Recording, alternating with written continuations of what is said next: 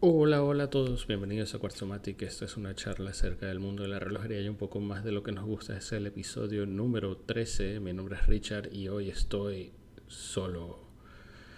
Íbamos a grabar eh, las últimas dos semanas, pero Gabriel está en transición de México a los Estados Unidos, así que se nos ha hecho bastante difícil coordinar tiempos Em, ya que se ha estado mudando y obviamente es un es una tarea bastante ocupada. Así que hoy vamos a intentar algo nuevo. Voy a intentar hacer algo eh, un episodio solo a ver si nos sale bien y para tratar de seguir con con mantenernos en, horario, ¿no? O sea, cada dos, tres semanas tratar de lanzar un episodio. Así que, mm, bueno, eh, sin, mucho más, eh, hoy estoy tomando un agua del 305 del Miami porque son las dos y media de la tarde un domingo y mm,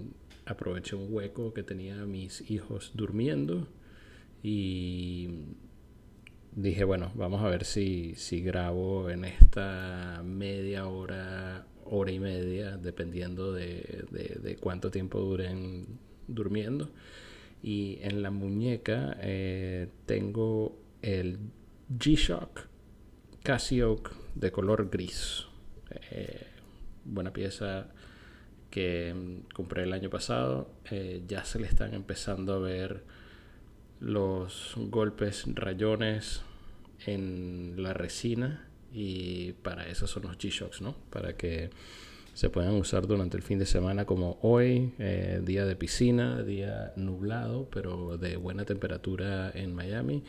Así que aprovechamos eh, para nadar hoy porque los chicos están llevan como dos meses en clases de natación y tienen una buena fiebre ahorita de de estar metidos en la piscina y practicar nadar, eh, lo cual lo recomiendo muchísimo para que, primero por modos de seguridad, ¿no? Si, si, tienen un, si viven en un lugar donde los chicos puedan meterse en la piscina, es importante que sepan nadar lo más rápido posible y, y tengan modos de sobrevivencia que, le, que les sirvan en tal caso de que se caigan y, y nadie esté viendo. Así que esa sería mi recomendación para chicos de, de dos en adelante para que empiecen a, a practicar su natación. Bueno, esta semana eh, decidimos hacer un, episodio. Gabriel y yo trabajamos en esto antes y como no lo habíamos podido grabar, lo, lo, voy a intentar hacer aquí por primera vez solo. Y le vamos a dedicar el episodio al Breitling Navi Timer. Em, ellos acaban de sacar modelos nuevos y dijimos, bueno, vamos a ver qué, qué, podemos poner junto aquí y hablar un poco más acerca de la historia del Navitimer porque es una pieza tan importante y alguna de sus alternativas. Así que empecemos el episodio de hoy con, con el nombre. Em, el nombre deriva de dos palabras, navigation and timer o navegación y temporizador. Em, de ahí deriva Navi Timer. Este, el Navi Timer no fue el primer reloj de Breitling con una regla de cálculo. Ese honor se lo damos al Chronomat que venía aportando esa herramienta desde 1942. Em, viendo el éxito del Chronomat, Willy Breitling vio básicamente una oportunidad donde pudiese mejorar el reloj y conjunto a la Asociación de Pilotos y Propietarios de Aeronaves, o mejor conocida como la AOPA, en los Estados Unidos, desarrollan el Navitimer al principio de los 50 y lo van lanzando al mercado público en el 52, aunque por ahí dicen que fue en el 54, así que Breitling dice el 52, otras otros lugares dicen que el 54, vamos a ir con lo que dice Breitling, pero em, sabes que a veces las marcas hacen lo mejor posible para verse lo mejor posible. Así que mientras más viejas son, más prestigio le dan al modelo, la marca. Eh, el Navitarme después vendría siendo, ah, vendría a convertirse en el reloj oficial de la, de la AOPA, pues. Entonces, es una asociación muy importante donde establecen estándares en la industria, donde hacen entrenamientos, donde ofrecen seguimiento de entrenamiento, porque obviamente lo primordial en el aire sería la seguridad y eh, desarrollan herramientas eh, o estándares que son eh, de manera positiva y hacen beneficios a la seguridad aeronáutica. Este, pero hablemos ¿Qué es lo que tiene el Navitimer de especial? Bueno, en este caso lo más importante o lo que lo distingue más sería la regla de cálculo.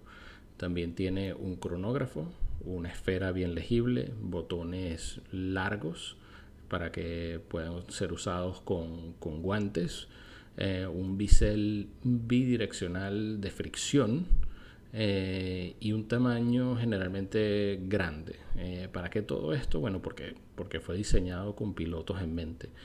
Así que con eso hablemos un poquito de la, de la, de la herramienta más importante que sería la regla de cálculo y su importancia y función para los pilotos. O sea, por, por definición, la regla de cálculo es un instrumento que nos sirve para realizar operaciones matemáticas como pueden ser multiplicaciones o divisiones e incluso porcentajes, cálculos de proporcionalidad o hasta raíces cuadradas. Eh, estamos hablando de, de, los años 50, los instrumentos electrónicos no eran lo que son hoy en día y ya se pueden imaginar un piloto volando ¿no? Eh, a miles de pies de altura tratando de hacer cálculos de multiplicación o división en el aire con una regla plana de más o menos 30 centímetros, 4 de altura y un dispositivo que desliza a través de la regla eh, mientras el piloto piloteaba una pieza, bueno, de llamemos una pieza de acero con un motor amarrado. Eh, con el manubrio, los pedales, los botones, los registros que tiene que leer en el avión, eh, se imaginarían que sería una tarea súper difícil y como dicen los pilotos o muchos pilotos, un aterrizaje es un choque controlado. Pues la idea de, de Breitling fue incorporar la regla en forma circular donde el piloto pudiese hacer los mismos cálculos con una herramienta más manejable. Eh, aparte de las unidades aritméticas, Breitling le agregó indicadores de kilómetros, millas náuticas y millas estatutarias. Eh, se hace difícil un poco esa palabra, pero básicamente esas son las millas utilizadas en los Estados Unidos o Inglaterra u otros países que adoptan el sistema inglés. Em, la pregunta es, ¿cuál es la función de la regla para un piloto? ¿no? Eh, ¿qué, beneficio te da esta herramienta? Bueno, para poder llegar a un destino existen muchos cálculos que tienen que ser realizados con multiplicación y división. Y mm, entre estos estarían la velocidad promedio, la distancia recorrida, el consumo de gasolina, velocidad de ascenso y descenso, conversión de distancias. Y todo esto puede ser calculado con el Navitimer y resolver cualquier regla de tres con una sola movida. Eh, hablemos ya un poquito más acerca del reloj y su historia. ¿no? Los, primeros ejemplos de este reloj eran impulsados por un Valju 72, pero no lo usaron ese movimiento por mucho tiempo, lo usaron como por un año y medio, casi dos años. Eh, luego lo cambiaron para el Venus 178, que lo usaron más o menos por una década, y luego empezaron a utilizar el Value 7736, eh, los cuales todos estos tres movimientos eran o bueno todavía son movimientos mecánicos. Como sabemos, en el, en el 68 eh, fue la carrera para el primer movimiento cronógrafo automático entre Zenith, Breitling y Hoyer en colaboración y Seiko. Pero el movimiento de Breitling no fue muy reconocido tampoco porque era un movimiento modular y utilizaba un micro rotor, eh, al contrario de lo que era el Zenith del primero, que era un movimiento integrado con un rotor completo. Entonces yo creo que por eso el Zenith es un poco... Eh, tiene más fama de ser, en verdad, el primero. Eh, durante los 70 eh, vemos al Navitimer en muchas interpretaciones. Empiezan a presentarnos con fecha más o menos a las 4 y media. También se unen los movimientos de cuarzo. Eh, y lamentablemente vemos la desaparición del logo de la OPA, eh, que básicamente representan dos alas aguantando un escudo. Claro, también como los 70 empezamos a ver la crisis del quartz y forzó a Willy Breitling vender la compañía en 1978 a un señor llamado Ernst Schneider. El señor Schneider era también un piloto y dueño de otra marca de relojes llamada Sikura. Mudando, muda, o sea, el, señor Schneider muda la compañía para Grenchen y revive la marca en 1982 para luego utilizar un movimiento Alemania en el Navitimer hacia el final de los 80, 88, 89 más o menos. Y adoptó el, el Value 7750 siendo el, cronógrafo más popular de los, de los 90 a partir del año 90 más o menos. Em, como este movimiento es bastante versátil, eh, permitió que, que el Navitimer tenga muchas opciones. O sea, opciones en la manera en que, que interpretaban la esfera del reloj también, ¿no? Este, y básicamente usaron este movimiento hasta el 2009, cuando empezaron a utilizar un movimiento in-house llamado el Breitling B01. También sin, sin, sin, mucho sin muchos cambios hasta el, hasta el 2017, la compañía fue adquirida por un grupo llamado CBC Capital Partners y yo diría que a nosotros nos parece que han hecho cosas buenas con la compañía. Se han, se han enfocado mucho en la gran historia de Breitling, han empezado a reinterpretar modelos eh, muy importantes como el Super Ocean y, y, volvieron a traer al Navitimer a lo que era el comienzo del Navitimer. O sea, eh, estamos viendo reinterpretaciones muy, muy, muy, muy similares a las que salieron en los años 50. Eh, y eso lo empezamos a ver en, en, los lanzamientos de, del año 2022. Eh, el Navitimer ya lo puedes obtener en tres tamaños, el 46, 43, 41. Siguen usando un movimiento automático in-house, el B01. Eh, tienes opciones como acero, oro, eh, colores en blanco, negro, verde, este salmón más o menos y, algunos otros.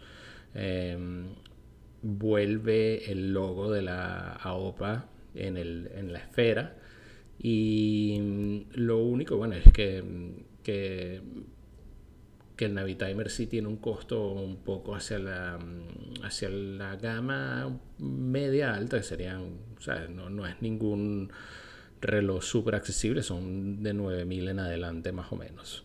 Este, y con eso resumimos la historia del, del Navitimer de 70 años, el Navitimer, en rápido 15 minutos. Em, por cierto, también esta semana lanzaron una versión nueva del Cosmonaut, que es básicamente un Navitimer, pero con contador de 24 horas la función del, Cosmonaut es para astronautas y poder distinguir cuál sería la hora local en el espacio, eh, ya que no saben si es de día o de noche. O sea, entonces en la esfera, en vez de tener números del 1 al 12, el indicador de la hora es de 1 a 24. Entonces las 12 estarían en las 6 y bueno, la hora 0 o la hora 24 estaría en lo que sería el marcador de las 12 generalmente. Em, hablemos entonces también un poco de, de las alternativas, o sea, si estilo como hay muchas opciones muy parecidas a un Rolex Submariner, bueno, hay muchas opciones parecidas a el Navi Timer y ya que sabemos que mm, tiene un costo no apto para todos los bolsillos, les presentamos aquí cuatro opciones que son parecidas, viables y tienen eh, la misma función de la regla de cálculo. Entonces empezamos con el el Seiko Flight Master. El Seiko Flight Master es un reloj de cuarzo 42 milímetros. Em, cuenta también con un conógrafo, alarma y obviamente la regla de cálculo. Puede ser obtenido por 320 dólares. Em, la próxima opción, eh, que esta no tendría cronógrafo, para nosotros sería el Kaki Aviation Converter Auto de Hamilton. Este vendría siendo un reloj de 42 milímetros. También cuenta con la regla de cálculo, eh, fechador, buena resistencia al agua, eh, buena carga de reserva de 80 horas y mm, empiezan en 1145 con brazalete, un poco menos con, con correa de cuero.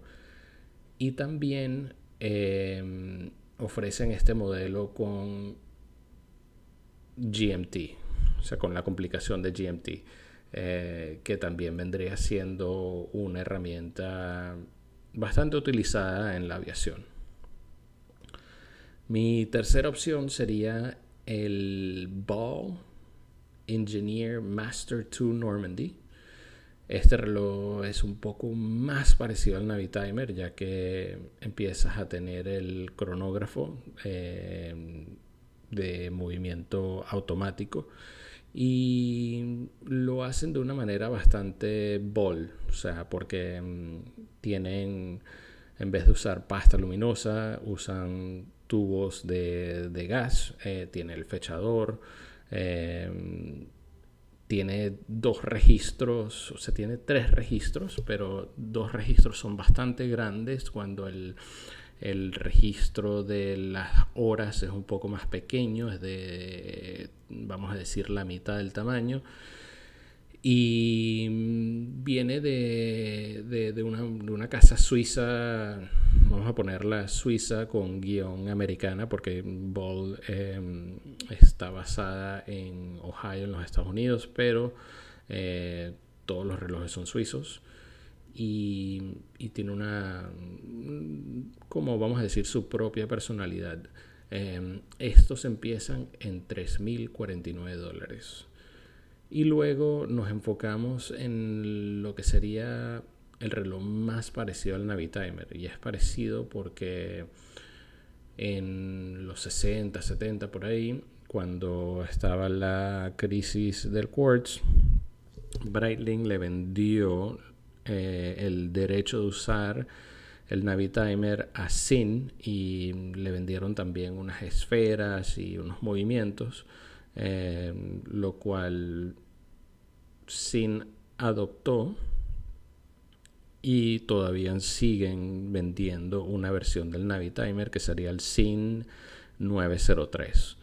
El SIN 903 eh, viene en dos opciones, blanco, perdón, eh, negro o azul y empiezan en 3.500 más o menos y suben hasta 4.000 con brazalete. Y este vendría siendo el, reloj más parecido al Navitimer. Con eso le damos, le damos círculo a lo que es el, el Breitling Navitimer y sus opciones. Vamos, vamos con el lado humano. Que mi lado humano lo voy a dejar bien simple. Eh, para hoy sería mm, algo que llevo usando más o menos 10 años. Y son unos termos eh, de marca, se llaman Contigo. Y mm, para mí son, son los termos más prácticos que hay en el mercado que yo he encontrado, eh, ya que tienen, primero, o tienen, tienen insulación para los dos, calor y frío. Em, entonces las bebidas frías duran muchísimo tiempo frías y las bebidas calientes duran muchísimo tiempo caliente. Estos también tienen una tapa em, que en inglés sería spill proof, o sea, en español sería no, no, no permite que ninguno de los contenidos adentro del termo eh, se salgan, o sea, no gotea para nada. Em, y para poder tomar tienes que apretar un botón en la parte de atrás de la tapa y sale el contenido, si sea agua, café, té, lo que sea. Em, son bastante duraderos, eh, los puedes meter en la, en la lavadora, en la máquina de lavar y, duran años. Los tengo de todos los colores, metálico, azul, negro. Em, nos sirven a nosotros, les sirven a los chicos y este, yo creo que yo lleno mi termo contigo de agua por lo menos, por lo menos al mínimo dos veces al día, si no tres o cuatro. Y mm, siempre tenemos uno cerca, siempre tenemos uno cerca, si sea en el carro, eh, para hacer ejercicio, nos vamos a manejar un viaje largo. Eh, como dije, mantiene, mm, mantiene todo frío o caliente y, mm, y me parece algo que tengo muchos años usándolo y me siento muy cómodo recomendándolo como, como un artículo que yo, usa, que yo uso del día a día y, no es algo que, que, te va a costar un ojo de la cara o lo que sea. Generalmente un termo cuesta entre 15 y 22 dólares, depende del tamaño. Los venden de 16 onzas, 20 onzas, 24 onzas, hasta creo que 32. Tengo uno pequeño, tengo uno mediano, tengo uno grande. este, eh, nunca, nunca me había dado cuenta lo importante que eran de parte de, mi día a día. Eh, generalmente nada más lo uso para agua, em, pero, pero lo he usado para, para, para bebidas calientes y, también lo aseguro que, que dura mucho tiempo. Así que esa es mi recomendación no relojera por el día contigo y en particular sería el auto seal eh, con la tapa auto seal con eso o, espero que podamos traerles un episodio la semana que viene o la semana de arriba con Gabriel em, y bueno, con eso les digo gracias por pasar un rato conmigo esta vez. Em, si obviamente les gusta lo que ofrecemos, por favor no se olviden de suscribirse al podcast en cualquier plataforma que sea, si sea Spotify o Apple o Google. Y también nos pueden seguir en Instagram, Quartzomatic, Q-A-R-T-Z-O-M-A-T-I-C.